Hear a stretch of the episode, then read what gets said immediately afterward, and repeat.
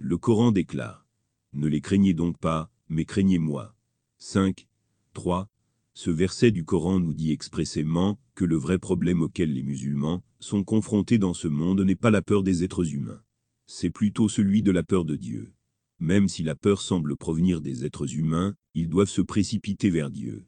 Car la source de toutes les questions est entre les mains de Dieu, et c'est lui qui va décréter en faveur ou en défaveur de quiconque.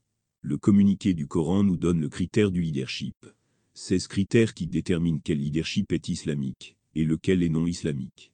Le leader qui dit aux gens de craindre Dieu, qui parle dans la langue du profil bas est le leader islamique.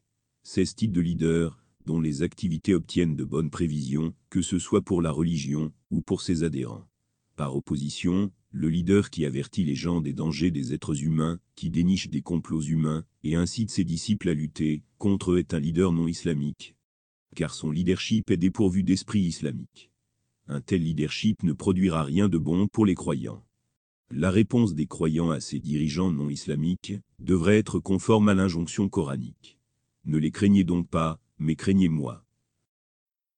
Les dirigeants de l'ignorance sont ici à des fins de test, c'est pourquoi ils ne peuvent jamais être anéantis de la surface de la planète. Ceux qui réussissent sont ceux qui ne sont pas sous l'influence de leurs énoncés attrayants, et se consacrent dans des activités constructives sur la base de la crainte de Dieu seul.